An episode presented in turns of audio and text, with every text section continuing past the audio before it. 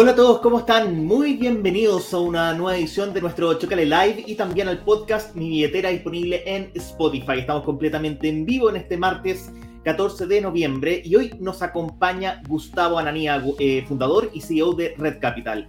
Gustavo es ingeniero civil industrial de la Universidad Católica, cuentan que es fanático del emprendimiento, de las nuevas tecnologías, le gusta además mucho trotar y subir cerros y desde Red Capital busca ayudar a la pyme y a los emprendedores. Y ahí lo tenemos en pantalla, Gustavo, bienvenido, ¿qué tal? Hola Max, ¿cómo estás? Hola a todos los que nos están escuchando. Oye, eh, Gustavo, eh, partamos la conversación, cuéntanos un poco cómo surge la idea de, crear Red Capital y qué te movió a, mm, qué los motivó a enfocarse en el emprendimiento. yo siempre he tenido este bichito, estas ganas de emprender.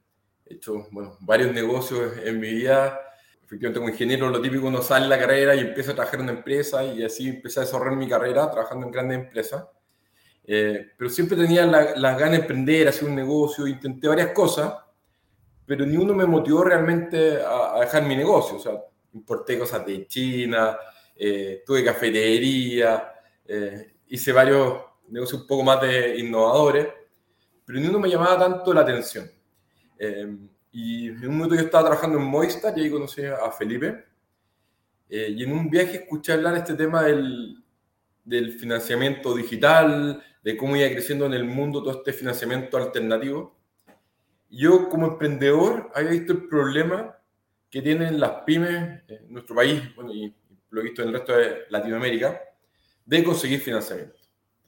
Entonces, hablando con Felipe, nos hizo mucho sentido este negocio. Decimos, bueno, acá hay un negocio donde vamos a aportar a que las pymes consigan capital, consigan financiamiento a mejores tasas eh, y puedan desarrollarse. Y mm, así fue como nos motivamos y o sea, acá vemos que hay una beta muy, muy importante. En ese minuto, estoy hablando del año, cuando partimos con la idea del año 2013, eh, no había nada parecido en Chile. Las pymes, si no conseguían financiamiento en el banco, terminan en una financiera tradicionales o factoring tradicionales que les cobran tasa altísima en ese minuto sobre el 3% mensual. De hecho, caso veíamos hasta el 10% mensual esa tasa que hoy día no, no son imaginables.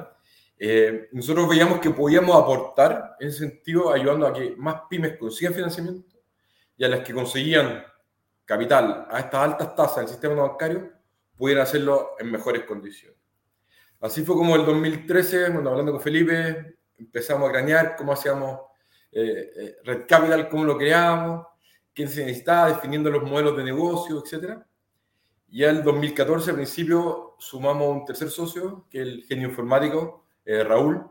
Sí, Gustavo, qué, bueno que toques ese tema. En general, muchas veces se plantea de que es clave también que haya un, capo ahí en, en informático, ¿cierto? En TI, dentro de los socios de una fintech o de una startup, ¿cierto?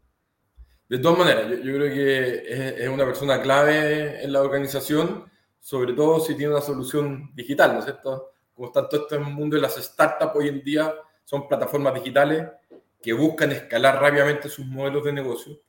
Por lo tanto, la tecnología es la base para poder hacerlo.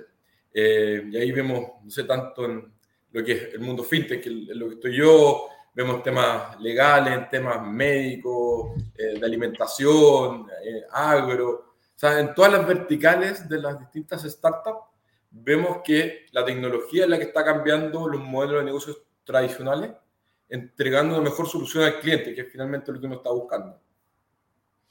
Oye, Gustavo, y bueno, eh, un poco, ¿cuál es ahí el, el, modelo de negocio? Entiendo además de que aquí existen, después vamos a entrar en el detalle de cada uno de los lados, pero existen dos puntas, ¿no?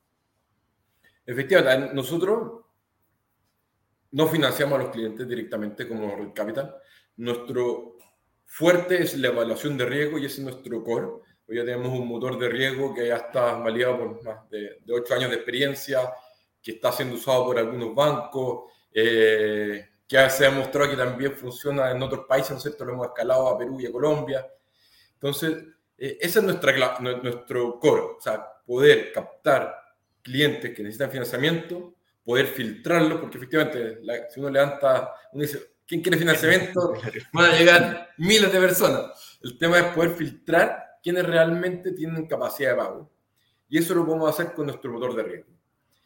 Y ahí es donde nosotros en un principio partimos contándole esta historia, ¿no es cierto?, a, los fondos de deuda, los fondos de deuda en ese minuto eh, principalmente se enfocaban en deuda de grandes compañías y decían, mira, es que para mí evaluar el riesgo de una pyme que le va a prestar, no sé, 10 pues, millones de pesos y evaluar el, riesgo de una empresa un poco más grande y le va a prestar 500 millones de pesos, es la misma pega, pero mi margen es mucho mayor allá y los fondos tienen estructuras muy livianas, son pocas personas, entonces no, no puedo estar hablando de las pymes. Y le decían, bueno, pero por eso estoy yo. Pero no nos creían mucho. Entonces dije, bueno, partamos demostrando que esto funciona. Y ahí partimos con un modelo crowdfunding, que como se conoce, donde por un lado teníamos a la pyme, ¿no es cierto?, que pasaba nuestros filtros de riesgo, publicábamos nuestra operación en un sitio y de ahí una o más personas podían invertir financiando esa pyme. Entonces nosotros conectamos ambos mundos, ¿no es cierto? En un principio conectamos esta pyme con inversionistas, personas naturales como tú, como yo, que teníamos algunos ahorros y que para esta persona era muy difícil eh, hacer este tipo de inversiones, ¿no es cierto? Una persona normal, no sé, tendrá 5 millones ahorrados. Entonces, si quieres financiar una pyme, es muy arriesgado prestar los 5 millones, ¿no es cierto? Entonces, con este modelo de crowdfunding, tú puedes diversificar y vas poniendo un poquitito en cada pyme que tú estás financiando. Y de esa forma distribuye el riesgo, que es la, base de cualquier inversión, es la regla, es siempre diversificar. Entonces, así poco partimos juntando estos inversionistas, utilizando la plataforma, para poder financiar las pymes. Entonces, por un lado, le damos una solución a la pyme y por otro lado también permitíamos que personas naturales pudieran invertir en activos a los que antes no podían acceder. Gustavo, eh, al principio de la conversación mencionabas ahí de que efectivamente estos, estos costos de, financiamiento, ¿cierto?, para las pymes habían ido bajando con el paso del tiempo. Eh, ¿cómo, ¿cómo, ha sido el impacto del surgimiento del crowdfunding, ¿cierto?, como, como método para poder financiar justamente a las pymes en términos de, de esos mismos costos. ¿Ha ido, ¿Ha ido bajando? ¿Hay más competencia en la industria? ¿El resto también ha tenido que ir eh, bajando un poquito los costos, las tasas de interés? ¿Cómo, ¿Cómo ha ido funcionando eso? Efectivamente, Max, yo creo que lo más importante es lo último que comentaste. O sea, no es solo que nosotros seamos más baratos porque tenemos tecnología, sino que la industria completa ha ido bajando sus costos. Entonces, cuando nosotros partimos, te comentaba, yo, digo, yo diría la tasa promedio está en alrededor de un 5% mensual. Eh, no sé si, si, recuerdas, pero el año 2021 fue el pic bajo de las tasas de interés. Ahí llegamos a estar financiando en promedio a un 1% mensual. Hoy día, bueno, las tasas, los costos de fondo han ido subiendo producto del, aumento de las tasas de los bancos centrales, ¿no es cierto? Por lo tanto, y hoy día, aún con pic histórico de tasas de los bancos centrales, ¿no es cierto? estamos financiando alrededor de un 2% mensual, o sea, mucho más bajo del promedio del 5% que te decía yo hace 8 años atrás. Eh, y eso es gracias a la tecnología. ¿Y qué pasó? Que los factoring financieros tradicionales vieron que no podían competir con esta industria, no podían competir con la tecnología si seguían con sus procesos tradicionales. Por lo tanto, también tuvieron que invertir en tecnología y hubo un proceso de transformación digital de muchos de los factoring tradicionales donde o ellos invirtieron en tecnología o contrataron a un proveedor que les solucionó de alguna forma este tema. De esa forma, los factoring también y las financieras fueron cada vez más eficientes, permitiéndoles también bajar sus costos financieros. Y esa es la realidad hoy día. Hoy día para las pymes que quieren obtener financiamiento, lo pueden hacer en muchas mejores condiciones que lo que hacían anteriormente, gracias a que plataformas como las nuestras permitieron cambiar el escenario competitivo del país. Y, bueno, eso es algo que ha pasado no solamente en, esta industria específica, sino que también uno ve, no sé, eh, otras fintech de inversiones con los fondos mutuos que han ido bajando los, los tax, ¿cierto? Los, los costos de, de la, de la de los costos anuales de administración, eh, lo ve con las cuentas digitales, ¿cierto? Y cómo los bancos, por ejemplo, reaccionan. Hoy día hay muchas otras cuentas, mucha más variedad también de productos y soluciones financieras que se van adaptando también eh, a eh, los distintos públicos gracias a la tecnología y gracias al surgimiento de la fintech, la mayor competencia, ¿cierto? Gustavo, em, hablemos en específico de, del financiamiento para las pymes. ¿Cuáles son los requisitos? ¿Cómo llegar a ustedes? ¿Cómo, ya, una pyme necesita acceso a financiamiento, ¿cierto? Muchas veces necesitan, digamos, tienen, necesitan acceso a capital de trabajo, ¿cierto? Cuéntanos un poco eh, cómo, cómo se produce esta, esta llegada a Red Capital. Todo es a través de nuestro sitio web. La, recomendación aquí a las pymes que visiten redcapital.cl, las pymes que están acá en Chile, si nos están escuchando en Perú o en Colombia, eh, redcapitaldatam.com y ahí van, pueden elegir el, país al que quieren eh, obtener financiamiento. Ahí es donde entra la pyme. Nosotros vamos a pedir un par de datos. Es un proceso súper simple que demora menos de un minuto. Con esos datos nosotros ya podemos evaluar el riesgo de la pyme. Y lo más relevante es que con toda la información que nosotros utilizamos para evaluar el riesgo de esta pyme, se la entregamos en forma gratuita con un panel donde ellos pueden ver sus principales indicadores. De esta forma también la estamos ayudando a construir sus capacidades financieras. Entonces, eh, la recomendación es que hicieron redcapital.cl, nosotros tenemos distintos tipos de financiamiento, eh, factoring, créditos sin garantía, eh, créditos con garantía, caso, por ejemplo, garantía inmobiliaria, etc. Entonces, ahí va a depender un poco lo que va buscando la pyme, las opciones de financiamiento que le vamos a entregar y obviamente de acuerdo a su perfil también nosotros le podemos ir recomendando si puede acceder a este financiamiento o a este otro. Y Gustavo, en el caso específico de Chile, eh, ¿qué tipo de información ahí se comparte también pensando en que se elabora después este dashboard que estabas comentando? Principalmente lo que le pedimos a la empresa es que cargue el root de la empresa y carga en el sistema la clave de impuesto interno. Esta clave queda encriptada, súper segura, nadie la puede ver dentro de Red Capital. Eh, nosotros hemos pasado varios procesos de, de compliance tanto de bancos como de ethical hacking que hacemos nosotros habitualmente para ir controlando nuestros procesos. Hecho, hemos sido certificados por la ISO 27001. Entonces, eh, es un proceso bien seguro. Entonces, el, cliente puede estar tranquilo y, y como es la clave, el impuesto interno es una clave solo de consulta. Nosotros no podemos hacer nada, solo podemos mirar datos. Entonces, con eso, nosotros podemos ver cómo va sus ventas, quiénes son sus clientes, sus proveedores. Nosotros tenemos un mapa atrás que es un ecosistema y todo eso se va ponderando eh, nosotros tenemos un robot, tenemos un robot que se llama Warren, que es el que va a buscar toda esta información. Warren trabaja con inteligencia artificial, específicamente con machine learning. Entonces, Warren es capaz de procesar una cantidad de datos impresionante que un analista riesgo podría mirar, ¿no es cierto? Entonces, esa es la gran gracia. No solo mira muchos datos de la empresa, sino del ecosistema. Y así es como Warren también va aprendiendo, ¿no es cierto? De acuerdo al comportamiento de pago de los mismos clientes, ya llevamos más de cuatro años con Warren con inteligencia artificial, o sea, fuimos bien innovadores porque hemos visto hoy día... Ahora está, ahora está de moda. Estamos hablando después del chat GPT, pero efectivamente nosotros ya hace cuatro años estábamos trabajando en Warren, por lo tanto ahí tiene más de cuatro años con información que le ha permitido ir mejorando sus modelos de predicción de riesgo. Y por eso hoy ya tenemos medio de 1% incobrable, que es un dato muy relevante eh, en la industria financiera. Eh, de hecho, comparados con todas las financieras no bancarias, es dato muy bajo. Eh, y ahí nos abrió también una nueva área de negocio. ¿Qué pasó? Que, que los bancos dijeron, bueno, ¿qué está viendo Red Capital que no veo yo? Y les mostramos toda esta data que nosotros captamos online de los clientes. Dijeron, bueno, interesante, pero yo quiero ver si esa data sirve para predecir el riesgo. ¿Qué, es lo que pasa? Para explicar un poco el, el punto. El banco es muy bueno analizando el riesgo de empresas, ¿no es cierto?, un poco más grandes, que tienen estados financieros mensuales, que tienen balance auditado, etcétera, que tienen información que realmente el analista de riesgo puede observar y puede tomar decisiones. Cuando vamos a la pyme, lamentablemente no tiene estados financieros mensuales, tiene información del año pasado, ¿no es cierto? O sea, hoy día se ven quiere analizar el riesgo de una pyme le pide el balance, va a tener el balance del 2022. tú, no sabes cómo fue el 2023. Va a tener la carpeta tributaria, que tiene información, está un poco desfasada, pero tenés algo de información, y es todo lo que vas a ver. Y eso lo cambiamos con la tecnología. Tenemos datos en línea, o sea, yo sé si hoy día en la mañana emitió una factura, los costos que está teniendo hoy día en la mañana, si le llegó una demanda, etcétera, en línea. Y esa es la, la gracia.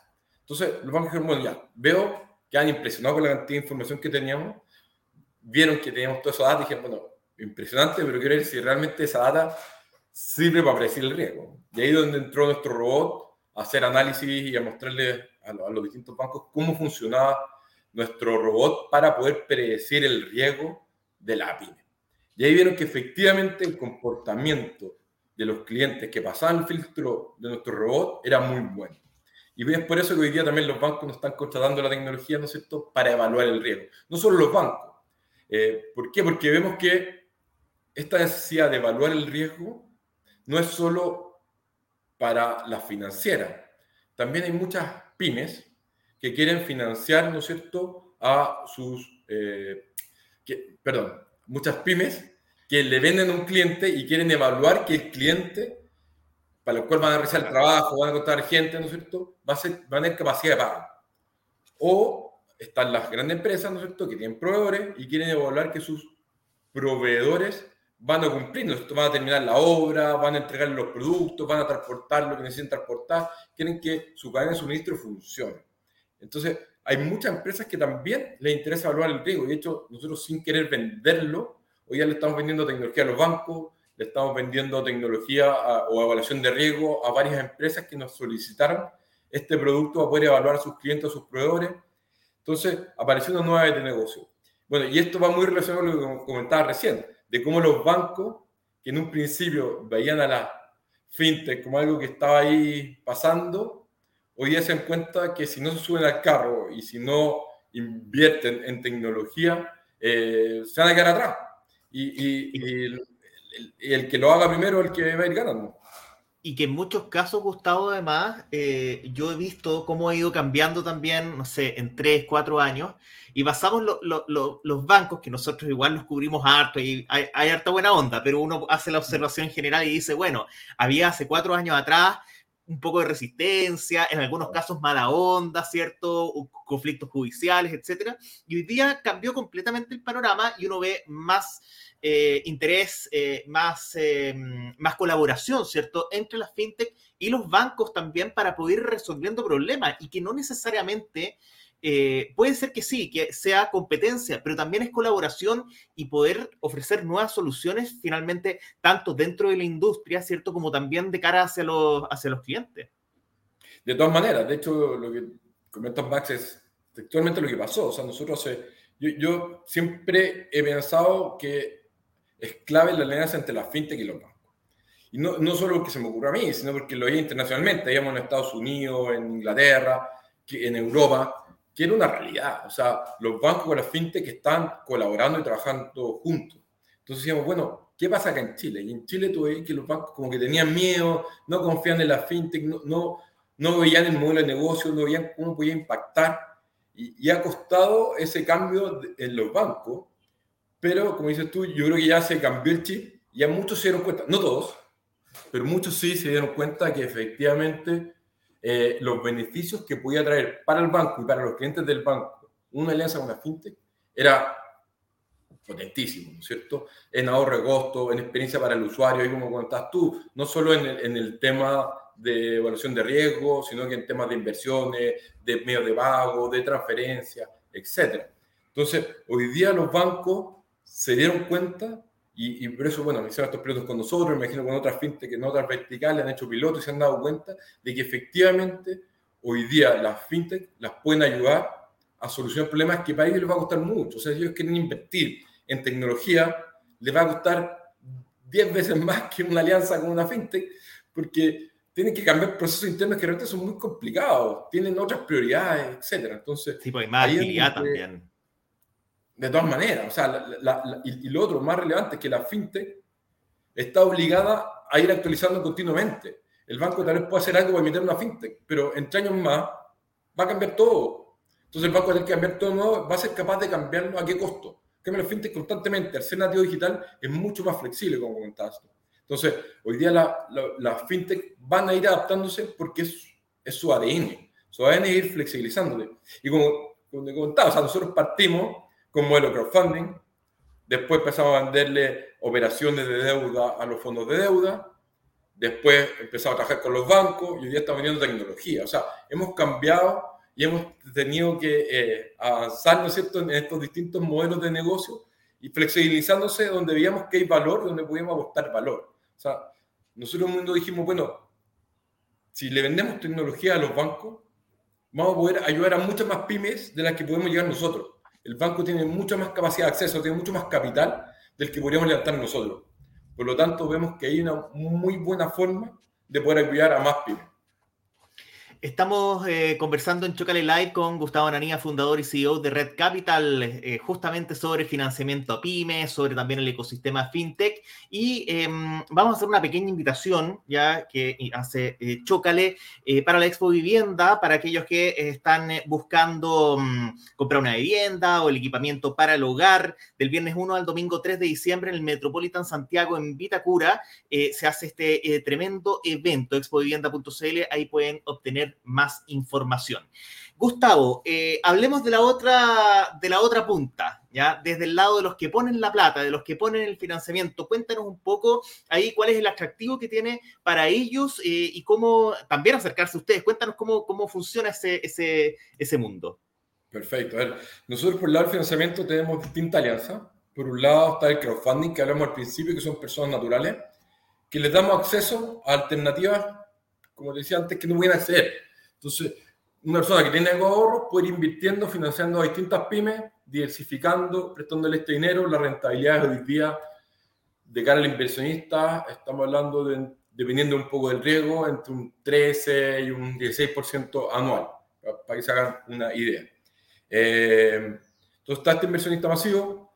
Trabajamos también con algunos fondos de deuda. Como te comentaba, el primero fondo de deuda es que tiene estructura liviana, no tiene capacidad de llegar a muchas pymes. Entonces ahí es donde nosotros podemos llegar a, de forma vacía, de forma digital, a muchas pymes, evaluar su riesgo, poder financiarla y nosotros eh, después nosotros diríamos a ese cliente principalmente la operación, a un fondo de deuda. También estamos trabajando con algunos bancos, donde es el mismo modelo similar del fondo de deuda, eh, donde nosotros, ¿cómo funciona? Generalmente, dependiendo del producto, en el factoring, por ejemplo, nosotros financiamos al cliente y posteriormente vendemos la factura a este banco o a este fondo de deuda. En todo lo que tiene que ver con créditos, ahí todo queda eh, directamente a nombre del inversionista. Eh, cuando es un inversionista, persona natural que invierte, es importante reforzar que todo queda a su nombre. Aquí, aquí nosotros somos prácticamente un intermediario, el que le está prestando a la pyme es el inversionista. Por lo tanto, si hay un pagaré, el pagaré queda a nombre del inversionista siempre el inversionista es el que decide que invertir. Eh, el inversionista no, me pasa la plata para que yo lo invierta.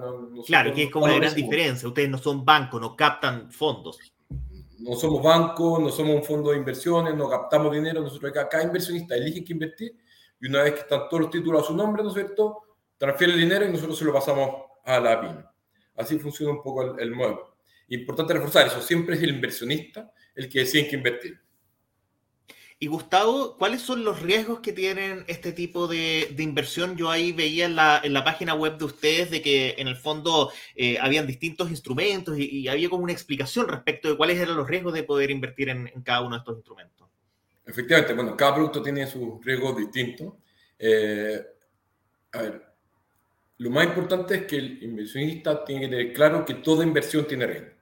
Eso es así, hasta las más seguras tienen riesgo. Obviamente, eh, mientras mayor rentabilidad, generalmente hay más riesgo. cierto? Esas son reglas básicas. Por lo tanto, siempre es recomendable diversificar. Y eso es lo segundo también que nunca hay que olvidarse. Eh, respecto a los riesgos puntuales, va a depender un poco de la operación. Por ejemplo, en el factoring, eh, nosotros tenemos menos 1% incobrable, donde uno puede comprar una factura que va a pagar una gran empresa ¿Hay riesgo de que grandes empresas tengan problemas? Sí, lo hemos visto en Chile, grandes empresas que han quebrado, siempre han quebrando, ¿no es cierto? Hay empresas más sólidas, pero siempre hay riesgo que una gran empresa, aunque sea eh, muy sólida, tenga problemas. Por lo tanto, hay que asumir que va a haber un 1% de incobrable eh, si tú inviertes en facturas en Red Capital. Otro producto, por ejemplo, son los con garantía inmobiliaria, donde ahí el riesgo es menos, ya que hay una propiedad. Por lo tanto, el riesgo de perder dinero es prácticamente cero pero sí tenemos moras mayores a 180 días superior al 1%, o sea, alrededor del 1%, eh, más o menos lo mismo. Pero finalmente el inversionista siempre va a ganar dinero, pero es menos líquido. ¿Por qué? Porque en el caso de, por ejemplo, que no vayan, hay todo un proceso de recuperar la propiedad, recuperar la garantía, venderla, etc. Por lo tanto, es menos líquido, pero es mucho más seguro en cuanto a que uno pueda perder dinero. Entonces ahí uno puede ir un poco más concentrado y no diversificar tanto como en el factoring. Eh, yo diría que, son los principales riesgos de los, productos que tenemos. Gustavo, te quiero llevar a que hablemos del, momento fintech actual. Está en pleno proceso de implementación la ley fintech. He visto, hay varias críticas respecto también ahí a lo, a lo que tiene que ver con los plazos también, porque parece que los, plazos se están ajustando demasiado una vez para que eh, se, se puedan, digamos, registrar, ¿cierto? Todas las instituciones y entidades financieras que van a quedar bajo ese perímetro. ¿Cómo lo están viendo ustedes ahí en Red Capital? Sí, efectivamente, yo, yo creo que hay, hay, dos preocupaciones. Una, que es el tema de los plazos. La ley FinTech, eh, en teoría, en, si no recuerdo, el 5 de febrero puede ser, el plazo va a estar inscrito y todavía no tenemos claridad de cuáles son las condiciones, cuál es el rayo de cancha. Eh, nos, llegó un borrador hace, no me equivoco, dos semanas o tres semanas, eh, que tenía varios detallitos que no nos gustan en el sentido de que son poco inno, poco pro innovador, ¿no es cierto? Que, que si bien la CMF, estamos todos de acuerdo que tiene la flexibilidad para crear estas normas de carácter general, que son las que finalmente van a regular, y nos parece excelente que la CMF tenga esas facultades para darle más flexibilidad y no dependamos de un proyecto de ley para ir cambiando la ley en el futuro. Pero sí es fundamental que esa regulación no cuarte la innovación, ¿no es cierto? Pensando en eh, una startup que está recién partiendo, una fintech que está recién partiendo, no va a tener capitales, eh, no sé si tiene 50 clientes, tiene 60 clientes, el impacto que puede haber en el mercado es mínimo, ¿no es cierto? Por lo tanto, su regulación debería ser muy baja. Y, eso es lo que nos gustaría ver, que sea algo mucho más proporcional, eh, de acuerdo con uno va partiendo, no tenga una carga regulatoria muy fuerte, o sea, de hecho nosotros, si no hemos puesto una carga regulatoria muy alta al principio, no hubiéramos podido llegar a lo que somos hoy día. Eh, y, eso es clave. Y, de hecho yo lo vi, por ejemplo, en México. Yo estuve en México año 2017 cuando se implementó la ley FinTech allá y era una ley que cortaba la innovación directamente. ¿Qué pasó? Muchas FinTech tuvieron que cerrar. Las que pudieron sobrevivir son las que pudieron levantar capital o tenían capitales porque habían levantado o empresas que venían de afuera con capitales y pudieron seguir. Pero muchas FinTech que estaban emprendiendo, innovadores que estaban partiendo de una idea, tuvieron que cerrar porque el costo regulatorio era muy alto. Y eso es lo que no podemos permitir que pase acá en Chile. Eh, y por lo mismo, si no sabemos el costo regulatorio, no sabemos si queremos ser regulados o no, si que eh, tenemos que cambiar nuestro modelo de negocios para no ser regulados, por ejemplo, pasar a ser una financiera tradicional eh, con financiamiento digital, no sé, son varias opciones que uno puede evaluar, pero ya cuando se empiezan a cortar los plazos, uno empieza a decir, bueno, me va quedando poca manga de acción, ¿qué, qué, qué puedo hacer? Entonces ahí es clave tener claras las reglas del juego ahora y los plazos. ¿no es cierto? ¿Cuándo efectivamente hay que estar inscrito eh, y, y, cómo hacer ese proceso de inscripción y para quedar operando, ¿no es cierto?, como una empresa regular. Gustavo, lo último, em, ustedes están operando en tres países. Eh, si nos podrías contar un poco ahí cuáles son quizás en, en, breve, digamos, eh, Chile, Perú, Colombia, si no me equivoco, cuáles son como las grandes diferencias y particularidades que tiene cada uno de estos mercados y si proyectan seguir creciendo, seguir expandiéndose. A ver, en general vemos una misma realidad en todos, que a las pymes les cuesta hacer financiamiento. Sí vemos que Chile y Colombia tienen una industria financiera mucho más desarrollada y mucho más competencia, eh, lo que permite también que las pymes puedan conseguir mejores condiciones. En Perú yo creo que todavía no, es, no hay tanta competencia, sí se ha ido desarrollando. O sea, nosotros cuando partimos éramos de las pocas plataformas que ofrecían factoring digital. Hoy día ya vemos que hay muchas plataformas ofreciendo factoring de los mismos factoring chilenos que se fueron para allá, plataformas digitales. O sea, la industria ha cambiado fuertemente, pero aún así todavía no se llega a, una penetración de mercado como lo que hay en Chile y en, Colombia. Eh, por lo tanto, es muy atractivo seguir apoyando ahí en, Perú, eh, seguir creciendo obviamente en Colombia, que es un mercado también mucho más grande que el, chileno, por lo tanto, creo que hay buenas proyecciones en estos tres países donde estamos operando hoy en día. Gustavo, te quiero agradecer por tu tiempo, por venir a contarnos lo que están haciendo en, Red Capital justamente para apoyar a las pymes eh, y bueno, y desearles muchísimo éxito en todo lo que viene por delante. Muchas gracias por la invitación, mucho éxito a ti también, cuídense. Muchas gracias. Ahí está conversando con nosotros Gustavo Ananía, CEO de Red Capital. Nosotros eh, cerramos nuestro streaming. Em, muchísimas gracias a todos por acompañarnos.